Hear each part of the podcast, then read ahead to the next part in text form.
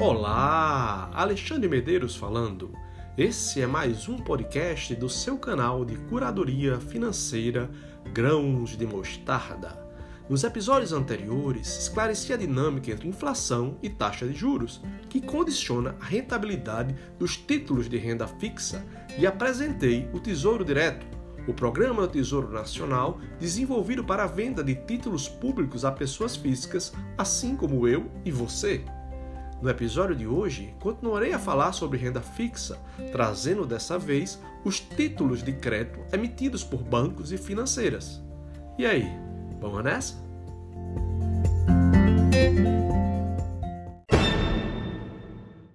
Como você já sabe, ao fazer uma aplicação financeira, você empresta seu dinheiro em troca de remuneração.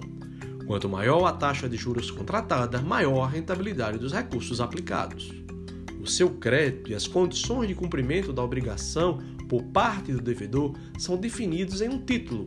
O título especifica o valor do empréstimo, a taxa de juros ou índice, a data de vencimento da obrigação e a liquidez, que é a condição de conversão da aplicação em dinheiro. No passado, o título era necessariamente um documento escrito, um certificado corpóreo, em outras palavras, um papel. Atualmente, a exigência de papel físico foi superada e títulos já são emitidos a partir dos caracteres criados em computador ou por meio técnico equivalente. Títulos eletrônicos são negociados nas plataformas do Tesouro Direto, bancos, financeiras e corretoras. Por serem tratados como um produto, usualmente dizemos que aplicamos em um título ou mesmo que compramos um título. Não há nenhum problema nisso ainda que, a rigor, o título seja o documento necessário ao exercício do direito nele contido. Um dos instrumentos financeiros mais tradicionais do mercado brasileiro é o CDB, Certificado de Depósito Bancário. É um título representativo de depósitos a prazo, utilizado como mecanismo de captação de recursos pelos bancos e também, desde 2020, pelas financeiras.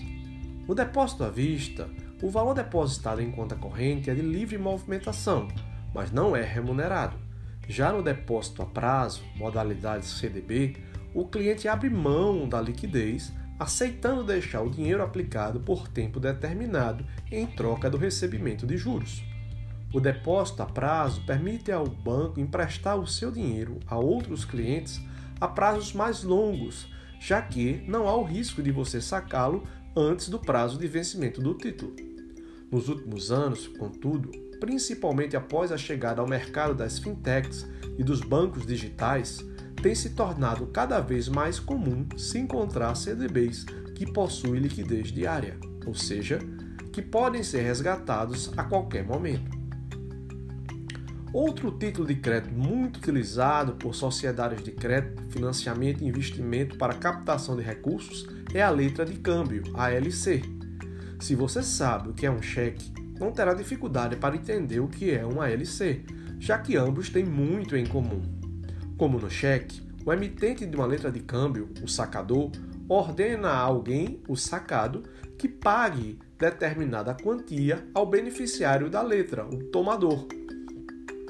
Por meio dessa operação triangular, a financeira capta o dinheiro do investidor e o torna beneficiário da letra de câmbio, para que no futuro ele receba o capital aplicado acrescido de juros.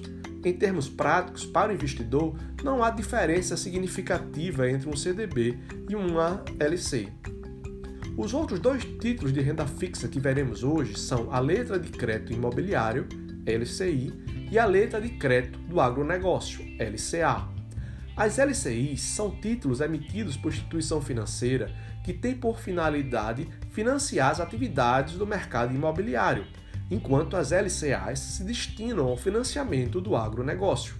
Por esses setores serem considerados vitais para a economia do país, o governo incentiva os investidores a direcionarem seu dinheiro para esses títulos, concedendo-lhes isenção de imposto de renda.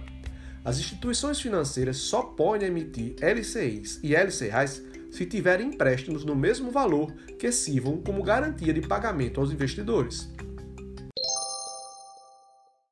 Como vimos no episódio Tesouro Direto, os títulos de renda fixa apresentam três tipos de rentabilidade: prefixada, quando há uma taxa de juros definida, pós-fixada, quando a rentabilidade é definida em função do indexador, como por exemplo a taxa Selic ou a taxa DI ou CDI, e a rentabilidade híbrida, quando o título tem uma parte pré-fixada e uma parte pós-fixada, como por exemplo uma taxa fixa acrescida da variação do IPCA. É possível que você esteja se perguntando em qual desses títulos aplicar. Se gostou do que ouviu sobre a isenção de imposto de renda, talvez já tenha inclusive se decidido pelas LCIs e LCAs. Muita calma nessa hora. Sempre que no mercado financeiro algo parece ser muito bom para ser verdade, quase sempre não é. Ao começar a analisar os produtos, consulte antes a rentabilidade dos títulos do Tesouro Direto. Como credor, você deve fazer um bom gerenciamento de risco. Se o Tesouro Federal é o seu devedor de menor risco, para deixar emprestar o seu dinheiro ao seu cliente mais idôneo e emprestá-lo a um banco ou financeira, você tem que obter um retorno maior. Não faz sentido correr mais risco a troco de nada. Por exemplo, entre deixar sua reserva de emergência no Tesouro Selic e aplicar no CDB de liquidez diária que pague 90% do CDI, eleja a primeira opção. Como já vimos em episódio anterior, as taxas de juros da Selic Over e DI se equivalem. Um CDB que rentabiliza 90% do CDI paga 10% a menos do que o Tesouro Selic. Só considera aplicar num CDB se a taxa for, no mínimo, superior a 100% do CDI. Se a escolha recair, porém, entre um banco e uma financeira, em princípio, como regra de bolso, dê preferência ao banco Bancos tendem a ser instituições mais sólidas, já financeiras tendem a ser instituições de menor porte, cujos clientes, por vezes, já atingiram sua capacidade máxima de endividamento nos bancos onde tem conta corrente. Um bom indicativo para você avaliar o risco de instituições financeiras são as classificações das agências de rating, R-A-T-I-N-G,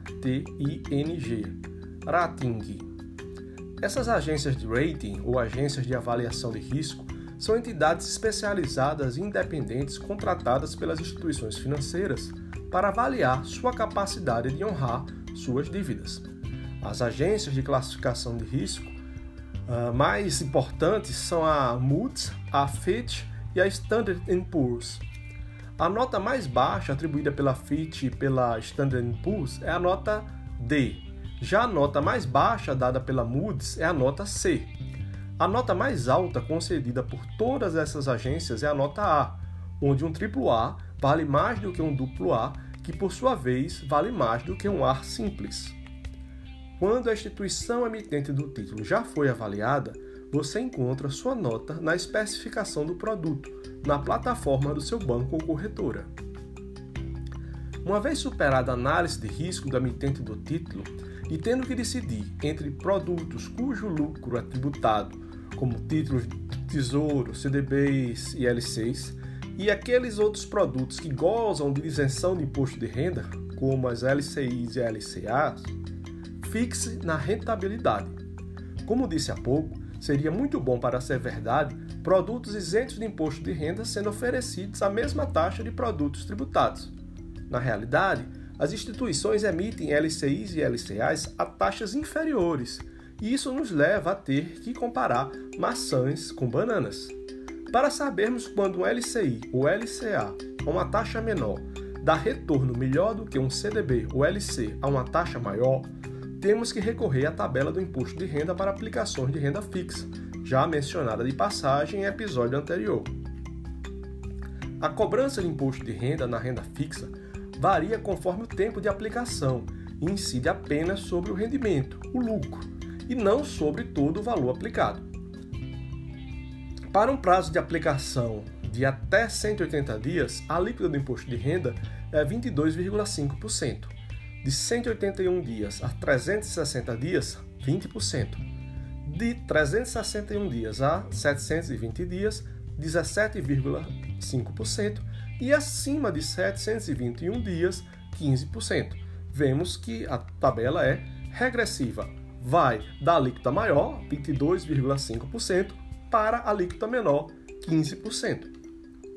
Imagine que estamos em dúvida sobre qual aplicação seria melhor: um CDB, que paga 125% do CDI, ou um LCA, que paga 100% do CDI. A primeira coisa a fazer seria olhar o prazo de aplicação para saber a alíquota do imposto de renda do CDB.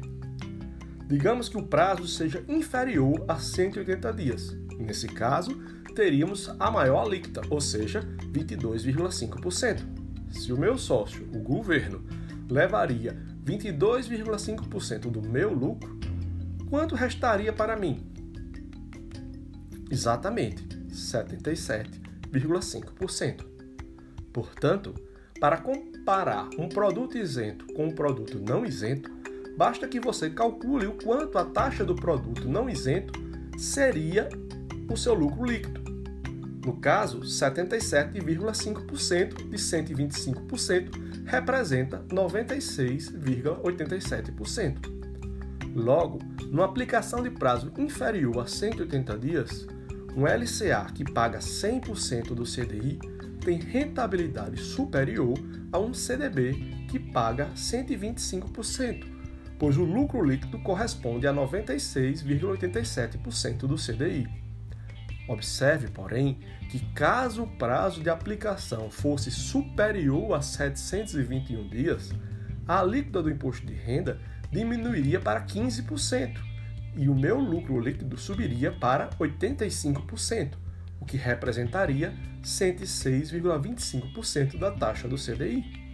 Assim, numa aplicação de prazo superior a 721 dias, um LCA que paga 100% do CDI tem rentabilidade inferior a um CDB que paga 125% do CDI. Como você já percebeu, mesmo na renda fixa podemos dar maior ou menor vazão ao nosso apetite ao risco. Quando queremos correr mais risco, a fim de obter maior rentabilidade, podemos garimpar taxas de juros mais altas, que são o recurso de que se vale instituições com classificações de riscos inferiores para competir com instituições melhores qualificadas na disputa pela captação de dinheiro no mercado. Os títulos de renda fixa emitidos por bancos e financeiras são mais arriscados do que os títulos do Tesouro Nacional, mas não são os títulos mais arriscados do mercado, porque contam com a proteção do FGC, o Fundo Garantidor de Crédito. O FGC é responsável pelo seguro de crédito bancário e exerce papel relevante na solução de problemas de liquidez, especialmente de pequenos e médios bancos. O FGC existe para dar estabilidade ao sistema financeiro e proteção aos investidores. Em caso de insolvência de bancos e financeiras, o FGC ressarce os investidores pelo total de créditos contra a mesma instituição ou conglomerado financeiro até o valor de 250 mil reais. O teto é de 1 milhão a cada período de 4 anos. Ou seja, se você não investir mais de 250 mil no mesmo conglomerado financeiro e não mais de quatro deles quebrem num período de quatro anos, estará tudo bem. Historicamente, o ressarcimento do FGC tem se realizado em média no prazo de 90 dias. Caso ainda não esteja confiante, gostaria de lembrar-lhes que a velha e não tão boa caderneta de poupança é assegurada pelo mesmo FGC.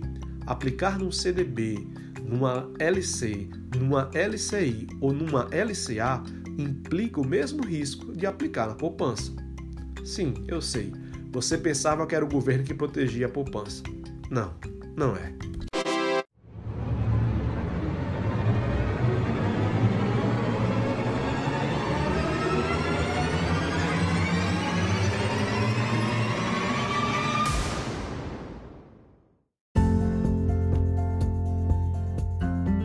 É isso aí, pessoal. No próximo episódio seguiremos com a sopa de letrinhas da renda fixa. Obrigado por sua atenção e por seu tempo. Espero poder contar com sua audiência nos próximos episódios. Se possível, indique esse podcast a um amigo ou amiga que tem interesse no assunto. Também adoraria receber suas dúvidas, críticas ou sugestões pelo e-mail fale com grãos de mostarda sem tio ou por mensagem de áudio na plataforma da Anchor. Além da Anchor, a plataforma do Spotify também distribui os podcasts do canal. Para não perder nenhum episódio, é só clicar no botão seguir. Foguete não tem ré. Para o alto e avante! Um forte abraço e bons negócios!